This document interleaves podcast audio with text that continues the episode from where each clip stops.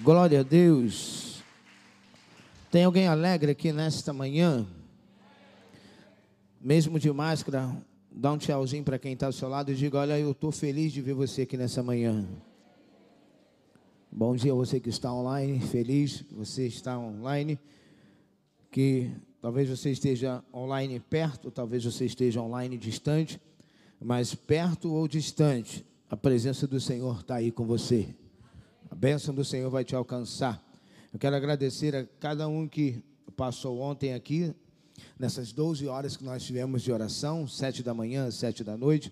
Né? Quando a gente fala de, de generosidade, a gente às vezes tem mania de ligar né? generosidade com finanças, generosidade com dinheiro. Não. Cada um que passou aqui ontem, né, durante essas 12 horas, deu uma hora do seu tempo a Deus, e porque você foi generoso na oração, Deus vai te recompensar. Então, que você fique aí né, ligado aos nossos próximos é, eventos. Queridos, essa semana nós vamos estar gravando um vídeo e enviando nas nossas redes sociais. Nós vamos estar gravando um vídeo e mandando para todos os nossos grupos no WhatsApp eu quero que você receba esse vídeo com, com carinho e que você se comprometa ao receber esse vídeo a estar aqui no próximo domingo, porque nós vamos tratar de algo aqui muito sério. Então fica ligado aí nesse vídeo, amém? Feche seus olhos, vamos orar. Se você puder, coloque a mão no seu coração. Eu sei que você veio aqui para louvar a Deus, eu sei que você veio aqui para entregar o seu dízimo, a sua oferta, mas eu também sei que você veio aqui para ouvir a voz de Deus. Então pede para Ele, Senhor, fala comigo nessa manhã, que não seja o homem, Senhor. Pai, eu quero me diminuir para que Tu cresças neste lugar. Então aqui, ó Deus, como um servo inútil, te pedindo, capacita-me. Estou aqui à mercê da Tua vontade. Quero apenas ser um vaso nas mãos do oleiro, Senhor. Que o Senhor possa falar através dos meus lábios nesta manhã para aqueles que estão aqui, para aqueles que estão online. É o que eu te peço e te agradeço em nome de Jesus, que toda a igreja diga. A você que nos visita nessa manhã, nós somos uma igreja aqui. Hoje, queridos, nós vamos encerrar essa série. Minha igreja é a minha. Vamos lá, mais forte. A minha igreja é a minha. E a minha igreja também precisa ser a minha responsabilidade. Na primeira parte, nós vimos que a igreja é a esperança do mundo. E que uma igreja começa com uma visão. E sabemos que temos uma visão grande. E que para tornar essa visão grande uma realidade, nós temos que ter uma fé ainda maior. Vimos uma visão grande, vimos que uma visão grande requer uma dependência total de Deus e que essa visão é grande o bastante para incluir a todos. Na segunda parte, domingo passado, nós vimos que se a minha igreja é a minha responsabilidade, o meu coração tem que estar nela. Às vezes a gente pergunta às pessoas: ah, o seu coração está onde? A pessoa diz: não, meu coração está em Deus. Se o seu coração está em Deus, automaticamente seu coração tem que estar na igreja, porque o coração de Deus está nesse lugar. É isso que nós lemos lá em, em Crônicas, quando Deus falou para Salomão: Salomão, o meu coração está nessa casa. Deus disse: Olha, Salomão, os meus olhos estarão postos neste lugar. Salomão, os meus ouvidos estão atentos às orações. Então eu quero te dar uma boa notícia nessa manhã. Os olhos de Deus estão sobre nós e os ouvidos de Deus receberam o seu louvor e a sua oração. Por que, que os olhos de Deus e o coração dele estão aqui? Porque é aqui que as pessoas são alcançadas e transformadas. Na igreja, nós somos transformados pela ação do Espírito Santo. Quando temos uma visão e colocamos o coração na igreja, isso nos levará a uma ação. E por a minha igreja ser a minha casa e eu ter com ela responsabilidade, hoje nós vamos aprender sobre é isso que nós fazemos. Então eu quero repetir para você: quando temos uma visão e colocamos o nosso coração aqui, e eu estou falando aqui, né, especificamente para nós, Nova Vida do Caxambi, você que nos visita, você é bem-vindo. Isso nos levará a uma ação. Uma visão sem ação será para sempre apenas um sonho. Quantas pessoas têm uma visão para a sua vida, para o seu futuro, mas não têm uma ação? Isso é apenas um sonho, que não vai se tornar uma realidade. Toda visão precisa gerar uma ação. E hoje você está aqui para um chamado para a ação. Nós não fomos chamados para ficar assistindo o que Deus está fazendo. Igreja, nós fomos chamados por Deus para participar de tudo aquilo que Deus está realizando. Não se contente em ser espectador daquilo que Deus chamou você para participar. Se a minha igreja é a minha responsabilidade, é isso que nós fazemos. E a primeira coisa que eu quero falar com você, vivemos intensamente. Viver intensamente é entender a perspectiva de Deus. Entenda, Deus é sempre movido por seu amor por pessoas. Imagine se Deus fosse como nós, em relação a ir dormir e acordar com um pensamento em mente. O que estaria na mente de Deus? Com certeza, ele já acordaria pensando em pessoas, em sua criação porque Deus sempre olha para pessoas. Irmãos, evangelho está relacionado a pessoas, igreja está relacionada a pessoas. Viver intensamente tem tudo a ver com uma vida que não é apenas sobre nós, é também sobre o nosso próximo, os outros membros do corpo do qual fazemos parte. Viver intensamente significa agregar valor à vida de alguém todos os dias. Viver intensamente é viver em missão. E minha missão de não apenas passar aqui por essa terra. Irmãos, a minha missão não é apenas passar aqui por essa terra. Viver intensamente tem a ver com perder para ganhar. É viver para os outros, é viver sobre outros. E nós vamos ver muitos exemplos de pessoas reais que viveram e o fruto da vida até hoje causa impacto na vida de muitos. E nós poderíamos citar, né, citar aqui alguns exemplos. Veja o exemplo do apóstolo Paulo, da vida de Paulo. Paulo foi um dos maiores perseguidores dos cristãos. Paulo foi um grande perseguidor dos cristãos. Ele passou parte de sua vida fazendo isso, perseguindo a igreja, perseguindo os cristãos. Mas o encontro com Jesus na estrada de Damasco mudou toda a perspectiva da vida dele.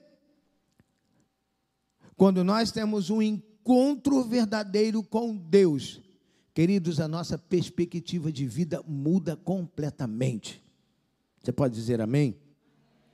A partir desse encontro de Paulo com Jesus em Damasco, Paulo viveu seus dias para fazer a diferença, para deixar um legado aqui na terra. Paulo escreveu a maior parte dos livros do Novo Testamento. E hoje nós somos impactados pelo Evangelho. Porque um dia ele escolheu agir e viver intensamente para que todos os gentios ou judeus pudessem conhecer a Deus. É inspirador perceber que até o final da luta, até o final da sua vida, até o final da sua vida, Paulo, ele não desistiu de lutar um dia sequer para que as outras pessoas conhecessem Jesus. Ele, até o final da sua vida, ele não deixou um dia sequer de lutar para que as outras pessoas conhecessem sobre Jesus. E veja que ele já fala de Paulo, porque ele já estaria na glória. Mas por causa de muitos outros que ainda precisavam dele, ele escolheu ficar. Isso é viver intensamente. Uma vida onde os nossos frutos alimentam mais pessoas do que a nós mesmos. Nós falamos aqui na nossa visão do eu vejo, e me permita repetir, que nós estamos aqui nesse bairro para fazer muito mais por essa sociedade do que a sociedade fazer por essa igreja. Abra sua Bíblia em Filipenses capítulo 1.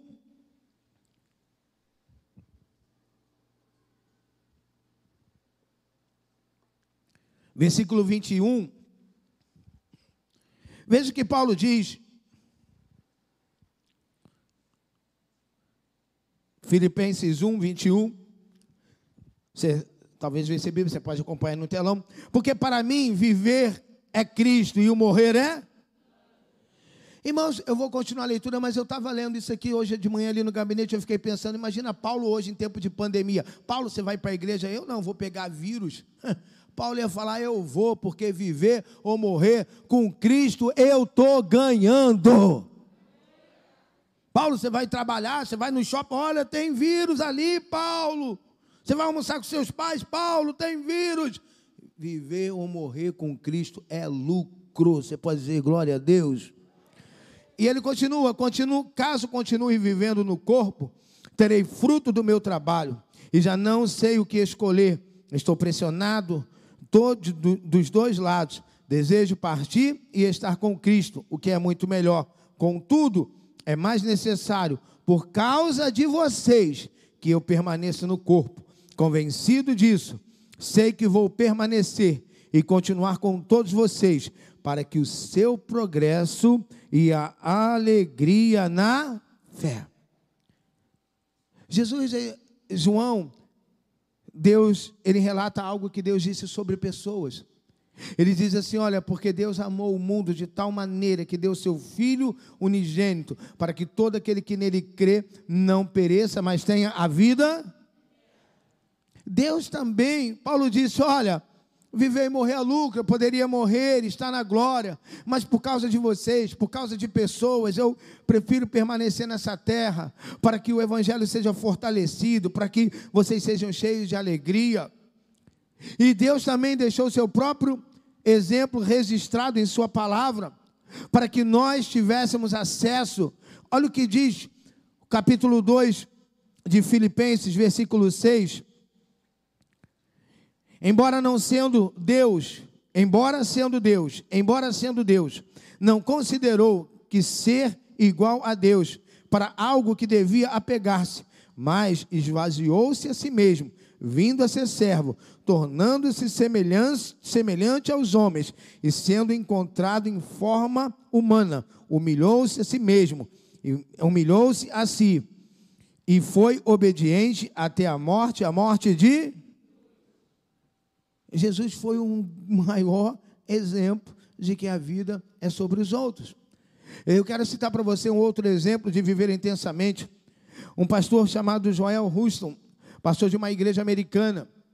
Ele conta no seu testemunho que ele fez um grande esforço para que as pregações do pai dele estivessem espaço na TV. Mal sabia ele que seria determinante para o impacto e abrangência do próprio ministério, mesmo após o falecimento do seu pai. Para viver intensamente, que eles precisamos plantar com generosidade, investir na vida e no sucesso de outros, mesmo sem saber se nós vamos colher o que plantamos. Para nós, irmãos, isso não significa que não valeu a pena.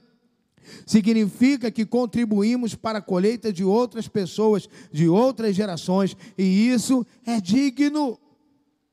De repente você vai investir na vida de uma pessoa e nem vai ver ela colher, mas você foi generoso e participou para o sucesso e o crescimento dessa pessoa. Se você concorda, diga amém. Uma vida intensa é uma vida gasta para um propósito. Ninguém corre intensamente sem direção, sem alvo. Na perspectiva de Deus, irmãos, esse sempre vai esse alvo vai sempre fazer você olhar para os outros. Felizmente, cada vez mais nós estamos olhando para uma sociedade onde cada um está preocupado com si, onde cada um só olha para o seu próprio umbigo. Não me importa quem está passando necessidade do meu lado.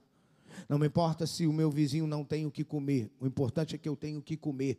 É isso que a gente está vivendo nesse mundo.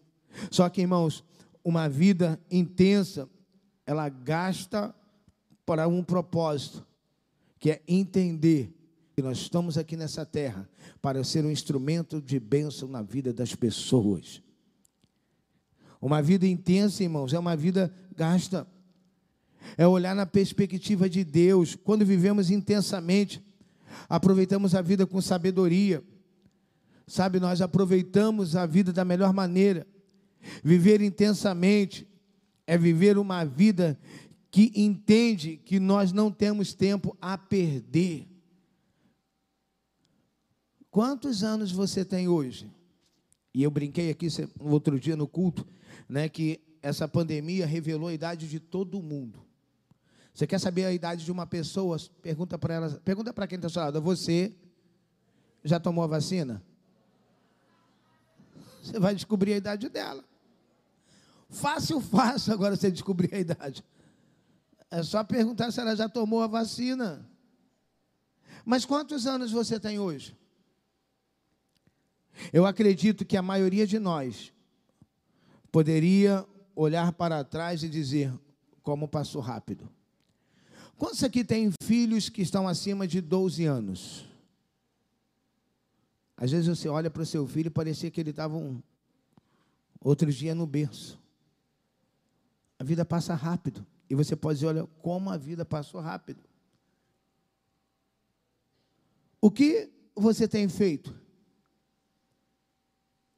Quanto tempo você já perdeu? Olha, preste atenção no que eu vou dizer para você, para você refletir. Quantas vezes você diz que vai fazer alguma coisa e ainda não fez? Você está perdendo tempo. Há pessoas que precisam expulsar chutar da sua vida esse espírito de procrastinação. Amanhã eu faço, amanhã eu vejo, amanhã eu faço isso, amanhã eu faço aquilo. E o tempo está passando. E você está perdendo tempo. E a idade está avançando. E você não está despertando. Nós lemos que se nem Jesus considerou que ser Deus seria desculpa para viver uma vida sobre si próprio, quanto mais nós. Muitas vezes consideramos e nos apegamos a muito menos para não viver em favor dos outros. Que o nosso Senhor Jesus seja também, irmãos, o exemplo de vida e conduta. Se a minha igreja, ela é a minha casa, e se eu tenho consciência que a minha igreja é a minha responsabilidade, quando eu vejo que ela é sobre pessoas, e para isso preciso viver não para mim mesmo, mas para viver para os outros. Deus chamou você aqui nessa manhã para que você entenda isso. O seu chamado é para viver para os outros. Se você colocar isso na sua mente, na sua cachola, Deus ele vai abençoar a sua vida financeira, porque ele sabe que você vai abençoar outros. Se ele vê que você vai reter, ele vai trancar a janela. É dar o nosso tempo para outros. Deus, se Ele te deu o dom de cura, não é para você se curar em nome de Jesus, é para você curar outros. É sobre pessoas. Se você tem um dom de milagres, é sobre outros. Nós estávamos aqui sete horas da manhã, irmãos, isso queimou no meu coração. Nós vamos levantar nessa igreja os cinco dons de governo. Aqui vai ter que ter um profeta, aqui vai ter que ter um evangelista, aqui vai ter que ter um dom de mestre, aqui vai ter um dom de curar, aqui vai ter que ter pastor, porque a igreja relevante, ela precisa dos cinco dons de governo. Nós precisamos viver para os outros. E esse dom de governo serve para quê? para massagear seu ego, para orgulho, para você dizer, não, eu sou profeta. Meu irmão, se Deus te deu o dom de profeta, é para você ser uma voz profética nessa nação. Se Ele vai te dar o dom do evangelista, é para que você possa arrebatar pessoas, ganhar agora e encontrar no céu. Ganhar agora e encontrar no céu. Quantos aqui tem crianças no Kids? Eu, eu, eu fiz uma oração aqui, eu quero dizer uma coisa para você.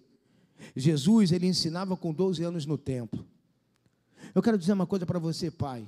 A, faça do seu filho um profeta. Gaste tempo com ele lendo a Bíblia. Gaste tempo com ele, tira ele um pouquinho do joguinho e vai ver um vídeo que vai edificar a vida dele. Você está orando com seu filho? Ajude o Kids a fazer do seu filho um profeta nessa geração. Irmão, você crê que Jesus está voltando? Então, eu vou te dizer uma coisa: não sei se seu filho vai conseguir fazer 20 anos, mas Jesus já ensinava com 12 anos no tempo. Então, as crianças podem ser uma igreja de hoje. Você precisa despertar para isso. Quem recebeu a palavra? Segunda coisa, irmãos, Efésios capítulo 3, versículo 18.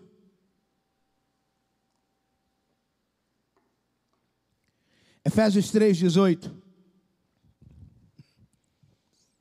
Amamos profundamente vocês possam, juntamente com todos os santos, compreender a largura, o comprimento, a altura e a profundidade, e conhecer o amor de Cristo, que excede todo conhecimento, para que vocês sejam cheios da plenitude. Quem quer ser cheio da plenitude de Deus?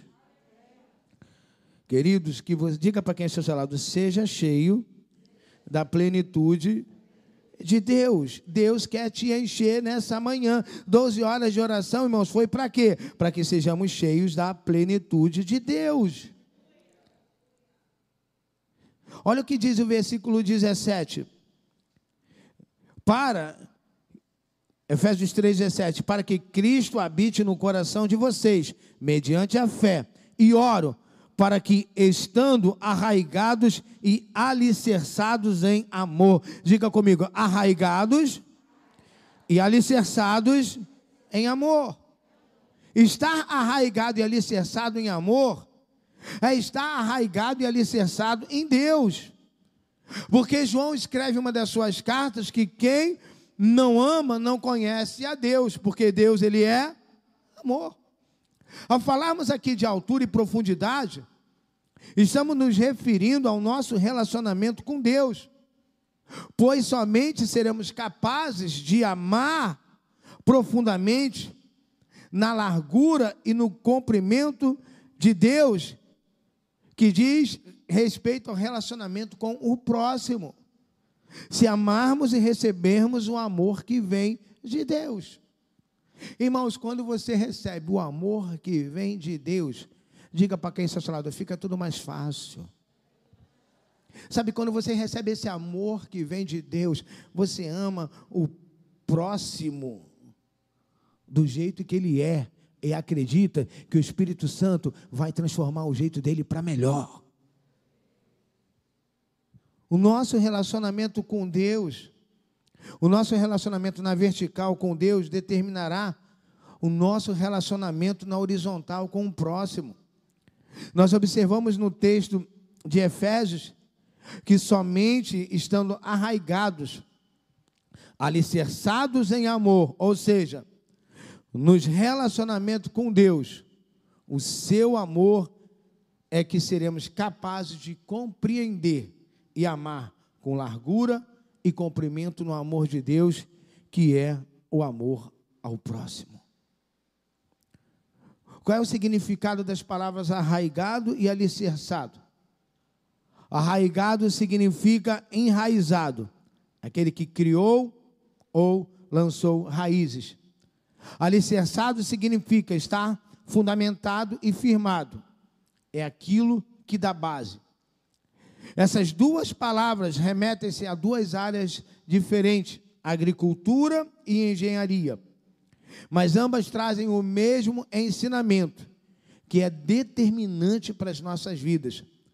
A nossa permanência e durabilidade está totalmente ligada à nossa profundidade em Deus.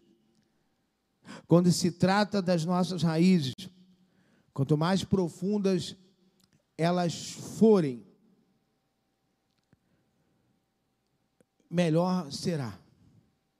E através das raízes, as árvores são alimentadas. E assim também acontece em nossas vidas. Para frutificarmos em amor ao outro, precisamos ser profundos no amor de Deus.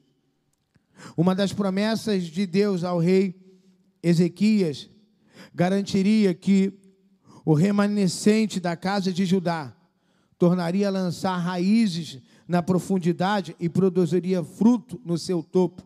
Diz assim a palavra do Senhor, lá em 2 Reis, você pode ver depois, 19 e 30. Mais uma vez, remanescente da tribo de Judá sobreviverá. Olha o que ele diz, mais uma vez, um remanescente da tribo de Judá sobreviverá. Lançará raízes na terra e se encherão de fruto os seus ramos. Alguém pode dizer glória a Deus? Preste atenção, queridos. Nós sabemos que a raiz, ela não depende do fruto.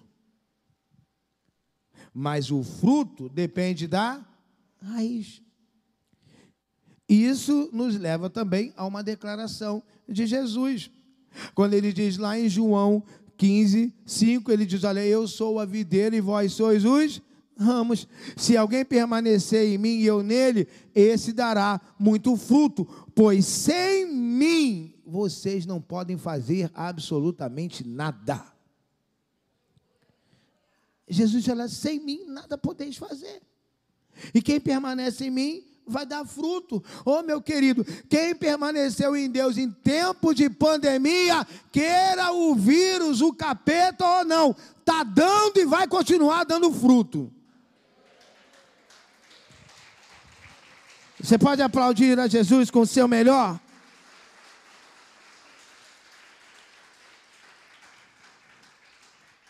Esse texto de João 15, 15, eu sei que Jesus está fazendo uma associação da videira. Videira, Jesus. Com os ramos, nós. Mas atente para o ensinamento desse texto. Se permanecermos em Jesus, com raízes profundas, e Ele permanecer em nós, assim nós daremos frutos. Se não for assim, não irá acontecer. Pois sem Jesus, queridos, não podemos fazer coisa alguma. Quando falamos sobre construção, pensamos no edifício grande e alto. Mas isso só é possível porque ele está fundamentado sobre um alicerce firme e forte. Imagina como é que deve ser o alicerce desse prédio. Pela altura que nós temos aqui. Estou falando da igreja, não, o prédio todo. A permanência e durabilidade está totalmente ligada ao seu alicerce. Assim como a altura está relacionada à sua profundidade. Pois aquilo que as pessoas não veem, raiz, influencia diretamente no que as pessoas veem, árvore. Eu vou repetir para você. Aquilo que as pessoas não veem, raiz, influencia diretamente naquilo que as pessoas veem, as árvores. Trazendo isso para as nossas vidas, irmãos, nós queremos, sim, ter uma vida de durabilidade e permanência. E a questão é sobre o que estamos construindo as nossas vidas: trabalho, relacionamento, dinheiro, fama, lazer, passeio. Sobre o que estamos edificando a nossa vida? Lucas 6, 49, 48. Lucas 6, 48. Diz assim: olha, é como um homem que ao construir uma casa, cavou um fundo e colocou os alicerces na rocha. Quando veio a inundação, a torrente deu contra aquela casa, mas não conseguiu abalar, porque estava bem construída. Mas aquele que ouve as minhas palavras e não as pratica é comparado como um homem que construiu uma casa sobre o chão, sem alicerces. No momento em que a torrente caiu contra aquela casa, ela caiu e a sua destruição ela foi completa. Mediante esse texto, decida hoje cavar fundo em seu relacionamento com Deus. Para isso é necessário tempo e dedicação nossa. Irmãos, nós precisamos ser constantes em cavar, orando e estudando a palavra. Não podemos negociar com aquilo que é inegociável. A cada dia cavaremos fundo e colocaremos os nossos alicerces sobre Jesus, que a Bíblia diz que ele é uma rocha inabalável. Dessa maneira, nenhuma circunstância será capaz de nos tirar do nosso propósito. Demonstrar o amor de Deus, amando profundamente as pessoas. Irmãos, demonstrar o amor de Deus, amando as pessoas, essa é a minha responsabilidade. Terceira coisa, servimos generosamente Salmo 100, aqueles versículo 2, o salmista diz: Olha, servi ao Senhor com alegria, apresentai-vos ao Senhor com cântico. Não servimos simplesmente porque o pastor ou o líder falou, não servimos movidos por uma obrigação, Servimos, irmãos, movidos por um senso de privilégio que nos traz a verdadeira alegria. Irmãos, você é um voluntário e ama servir a casa de Deus com alegria. Seja honesto, se isso é verdade, diga glória a Deus. Não se trata de apenas fazer as coisas Aí eu tenho que fazer isso aqui. Aí eu tenho que chegar mais cedo. Aí hoje eu estou é, escalado. Hoje é a minha equipe. Eu tenho que chegar mais cedo. Não é sobre fazer as coisas, irmãos, mas é sobre entender e viver a natureza de Jesus. E a natureza de Jesus é servir. A natureza de Deus é uma, uma natureza serva. Já que nós somos seguidores de Jesus, juntos formamos o corpo de Cristo aqui na terra e temos a sua natureza em nós, o Espírito Santo deve agir como ele mesmo agiu e nos ensinou, servindo as pessoas. Quando terminou de lavar os pés dos discípulos, Jesus tornou a vestir a sua capa, voltou ao seu lugar e perguntou para eles: Olha, vocês entenderam? Abra aí a sua Bíblia em João Evangelho de João, capítulo 13. Olha o que, que Jesus fala com eles. Versículo 12.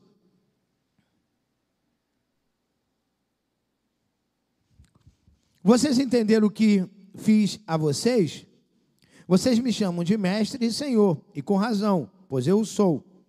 Pois bem, se eu, sendo senhor e mestre de vocês, lavei os seus pés, vocês também devem lavar os pés uns dos outros. Eu dei o exemplo para que vocês façam como lhes fiz. Digo verdadeiramente que nenhum escravo é maior que o seu senhor, como também nenhum mensageiro é maior do que aquele que o enviou. Agora que vocês sabem estas coisas, felizes serão se as praticarem. Você quer ser feliz? Você quer viver uma vida feliz? Pratique a palavra de Deus.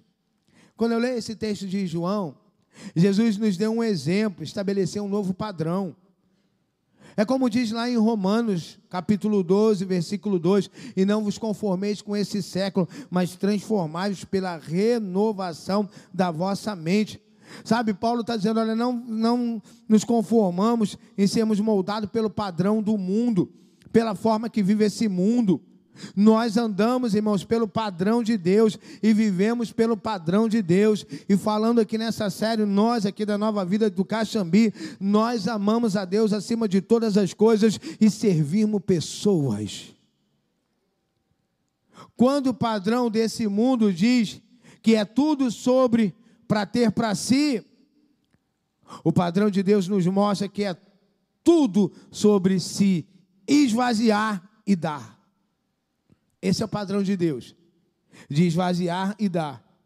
Quando o padrão do mundo pensa em si próprio, o padrão de Deus é ser generoso e abençoar o próximo. Quando o padrão do mundo quer sempre ser servido, o padrão de Deus nos leva a querer sempre servir ao próximo. Jesus nos mostrou, irmãos, que servia muito mais sobre o valor que damos às pessoas do que sobre as coisas que fazemos para elas. Vivemos em busca de felicidade. Se gasta bilhões hoje para se encontrar a felicidade.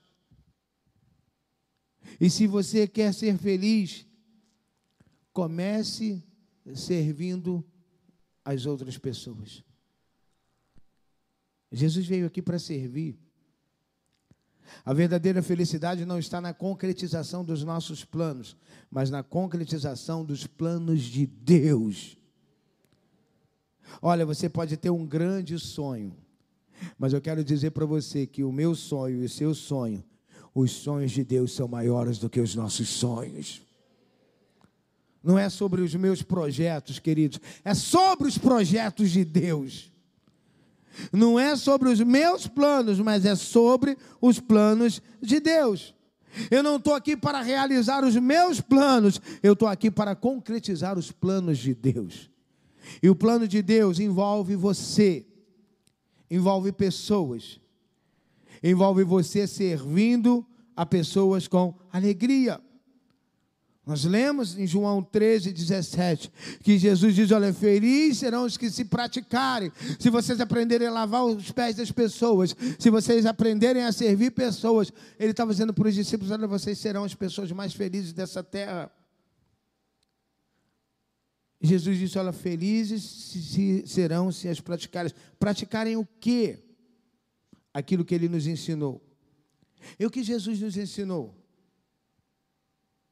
Ele nos ensinou sobre servir. Olhando para você hoje, se dependesse do exercício da sua parte, servindo ou não, você está impulsionando ou limitando o crescimento da sua igreja? Será que uma cadeira dessa que está vazia não é porque você não trouxe alguém? Quantas pessoas estão morrendo sem Jesus nesse tempo? Porque é muito fácil dizer, ah, minha igreja não cresce, o que você está fazendo para ela crescer? O evangelho não está expandido, o que você está fazendo para o evangelho expandir? Deus quer fazer algo, queridos, nessa manhã, a partir de hoje, Deus quer fazer algo através da sua vida do que Ele colocou em suas mãos, dos dons e talentos que Ele lhe deu e que você talvez ainda nem saiba que tem, mas você vai descobrir que tem esses dons, sabe como? Servindo as pessoas. Deus está construindo uma casa e nela Ele usa todos, independente de como chegaram aqui. Não importa como você chegou aqui. O importa é a obra que Deus vai fazer em você aqui, é a obra que Deus vai fazer aqui através da sua vida. Deus quer usar você para alcançar aquilo que de fato importa para Ele. E, pastor, o que de fato importa para Deus? Pessoas. É tudo sobre pessoas, é sobre vidas. Jesus não veio aqui para ficar rico. Jesus veio aqui para resgatar o homem para ter novamente um relacionamento com Deus. Quantas pessoas você tem convidado para vir à sua igreja? A minha igreja é a minha? Quantas pessoas você tem convidado para ir para o seu GV, para a sua célula? E se você não faz parte de um grupo de vida, de uma célula, você precisa fazer parte. Pastor, por que, que eu tenho que fazer parte de um grupo de vida? Você precisa fazer parte, porque no grupo de vida você é cuidado para aprender a cuidar. Grupo de vida você aprende a ser, você é servido para aprender a servir. Deus quer te usar, aqueles como um instrumento de transformação de vidas. Deus quer te usar para povoar os céus. O nosso maior chamado, irmãos, é pregar as boas novas, irmãos. É trazer as pessoas para a igreja, a minha igreja, a minha casa, é a minha responsabilidade não deixar mais cadeira nenhuma vazia. Deus está contando comigo e com você para que nós possamos falar do amor dele. Irmãos, o evangelho chamado não é sobre tocar instrumento, não é sobre dançar na coreografia. O evangelho chamado não é apenas para dar aula no Kids. O evangelho é, queridos, um chamado para ir lá no cativeiro, lá no forte do inimigo e libertar o cativo de lá. Esse é o nosso chamado. Esse é o nosso serviço, e de pregar o evangelho a toda a criatura. Irmãos, deixa vir do jeito que está, que aqui o Espírito Santo vai fazer a obra. Não, quando você parar de fumar, você vai lá na minha igreja. Não, não, não. Vem fumando que o Espírito Santo vai colocar um nojo sobre o cigarro e vai parar de fumar. Vem bebendo que vai parar de beber, né? Vai parar de se embriagar com o vinho e essa pessoa vai se embriagar do Espírito Santo. Deixa vir do jeito que tá, que é o Espírito que vai fazer a obra. Para de querer ficar nessa religiosidade, nesse legalismo, de apontar as falhas da pessoa. Você não muda ninguém, eu não mudo ninguém, mas na igreja o Espírito Santo transforma. O alvo de Deus é pessoas. Jesus veio por pessoas. Jesus veio ao mundo para servir pessoas. Deus ama pessoas independente de cor, sabe, de condição financeira, de grau de escolaridade. É por pessoas. Até porque ninguém vai levar seu diploma para o céu. Você não vai levar seu dinheiro para o céu, não tem banco lá no céu para você colocar seu dinheiro. Até porque não precisa, porque lá nós vamos andar em ruas de ouro e mar de cristal. É sobre pessoas, irmãos. A pergunta mais urgente a ser feita e respondida por nós é: o que eu fiz hoje?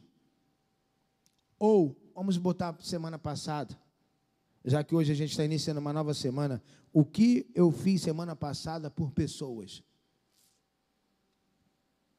O que eu fiz por alguém? Quando eu faço algo na igreja e pela igreja, Preste atenção, eu não estou fazendo pela estrutura, eu estou fazendo para Deus e para pessoas. Acho que você não entendeu. Você não está fazendo nada para estrutura, para denominação. Você está fazendo por Deus e para pessoas. Quando você está lá na portaria no Boas-Vindas, você não está fazendo para a instituição Nova Vida, você está fazendo por Deus e por pessoas. Quando você está dando aula no Kids, é por Deus e por pessoas. Quando está tocando aqui, é por Deus e por pessoas. Está pregando aqui, é por Deus e por pessoas. É isso que precisamos entender. Que de hoje em diante possamos assumir a nossa responsabilidade, a responsabilidade que Deus confiou em nós, de marcar a vida de pessoas, de marcar gerações vivendo intensamente, amando, amando profundamente, servindo generosamente. Que você seja conhecido, irmãos, que você seja conhecido como uma pessoa generosa. E não estou falando só de generosidade financeira, que você pode vir aqui na minha casa orar por mim. Você está sendo generoso, você está parando o que você está fazendo, você está dando o seu tempo, queridos. Como falamos desde o início dessa mensagem, antes de tudo, Deus é movido por tanto amor que entregou Jesus naquela cruz, sendo Ele mesmo a maior doação para a humanidade uma entrega que nos deu perdão, esperança, salvação. É claro que você tem que se cuidar nesse tempo difícil, né? É claro que você tem que continuar usando sua máscara até mandarem parar. Você tem que ter continuar usando álcool em gel. Mas meu querido, eu quero saber o seguinte: se eu morrer, eu vou para o céu. Sabe por quê? Porque alguém um dia pregou para mim. É sobre pessoas. É tudo sobre pessoas. É sobre servir as pessoas. É sobre estender a mão ao próximo. E muitas vezes não queremos estender a mão ao próximo, sabe por quê? Porque nós demos um conselho, ele não ouviu o conselho, ele caiu, ele quebrou a cara. Aí a nossa carne, a nossa humanidade fala o quê? Bem feito. Ainda responde como criança: teu nariz está mal feito. Não importa se eu aconselhei, não importa se ele não ouviu o meu conselho, caiu e tropeçou. Eu tenho que ir lá estender a mão. Falei, cara, não tem problema, você errou, mas vamos continuar. Uma hora você vai acertar. Eu quero motivar você a se tornar aquele. Talvez se você ainda não é, se torne um voluntário da casa de Deus. Procure uma área, um ministério para você servir. Tem tanta coisa para você fazer aqui, irmãos. Tem tanta área para você servir é sobre pessoas, não é servir a igreja, aqueles, é servir pessoas, é servir a Deus. É poder estar aqui para servir. É para poder, quando Jesus voltar e falar: Meu filho, mostra-me as tuas mãos. Você acha que ele vai pedir o quê? Eu quero ver teu cartão de crédito. Quero ver tua conta bancária. Mostra-me as tuas mãos, eu quero ver as tuas obras. E que ele possa olhar e falar: Rapaz, minha irmã, tem muito serviço aí que foi feito. Entra no gozo eterno do meu Pai. Você pode dizer aleluia. Irmãos, eu já falei aqui, a pastora já falou várias vezes. Terça-feira é um dia tremendo para nós, porque nós abrimos a nossa casa para servir pessoas. Nós não abrimos a nossa casa para dizer, não, o pastor também abriu um grupo de vida. Não, isso pode ser para você um exemplo, mas nós abrimos a nossa casa para servir pessoas. Porque Deus me deu uma casa para servir pessoas. Deus te deu um carro para servir pessoas. Para você buscar alguém em casa. Ele, não, meu carro. Tem gente que é cara de pau. Anda bem, eu falo isso porque eu conheço. Os carros dos membros aqui dessa igreja é tudo carro de palhaço, irmão. Por que de palhaço, pastor? O carro cabe cinco, tem dez. Mas eu conheço pessoas de outra igreja que já frequentei e estava lá o plástico atrás. A serviço do rei. Irmão, você pode me dar uma carona? Ah, meu pneu está um pouquinho vazio. Que rei? O seu rei? Quando Deus me abençoa materialmente é para servir pessoas. Eu quero motivar você a abrir a sua casa para um GV, para servir pessoas, servir seus vizinhos, para servir sua família. Não quer, às vezes você vai convidar, vai morrer convidando para vir à igreja e não vai vir, mas através do seu GV, ela vai quebrar o conceito que tem de igreja e vai começar a chegar para a igreja. O seu GV é a primeira porta para que as pessoas conheçam Jesus, é o primeiro caminho para trazê-las para a igreja e daqui levá-las para o céu. Seja usado para fazer uma diferença nessa geração. O reino de Deus é sobre pessoas, e a minha igreja é a minha responsabilidade. O que nós estamos fazendo, irmãos, para que essa igreja seja cheia de pessoas, mas de pessoas sedentas por Deus. Que entre pessoas aqui feridas para serem curadas. Que, entre, que volte pessoas que estavam afastadas do Evangelho para se reconciliar como filho pródigo. A minha igreja é minha responsabilidade. Eu tenho sido dizimista fiel. Você tem sido um ofertante generoso? É sobre pessoas, irmãos. É sobre pessoas. Até o dízimo e oferta é sobre pessoas.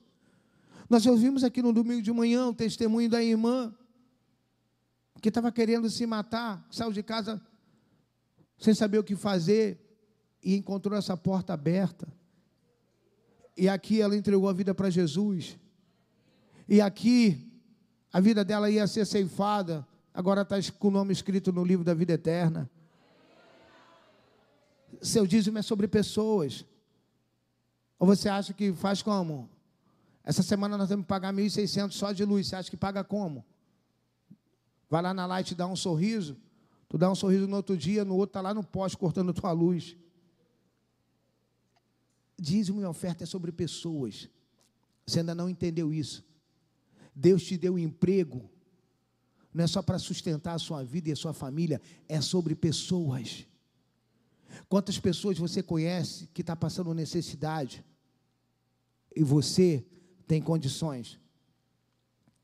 Irmãos, eu sempre digo, quando diz uma festa sobre pessoas, nós tínhamos um caixa na igreja de reserva. Hoje não tem mais esse caixa por causa da pandemia. Sabe por quê? É aluguel para um, ajudar um a pagar aluguel, é outro ajudar a pagar uma conta de luz, é ajudar a socorrer aqui. Mas não importa, irmãos, eu não quero ter caixa, meu caixa está no céu, meu depósito está no céu, minha poupança está no céu, meu banco está no céu, porque Ele é o Deus do ouro e da prata e que sustenta a igreja para servir pessoas. Você pode se colocar de pé e aplaudir a Jesus? Sirva, sirva Jesus com o seu aplauso.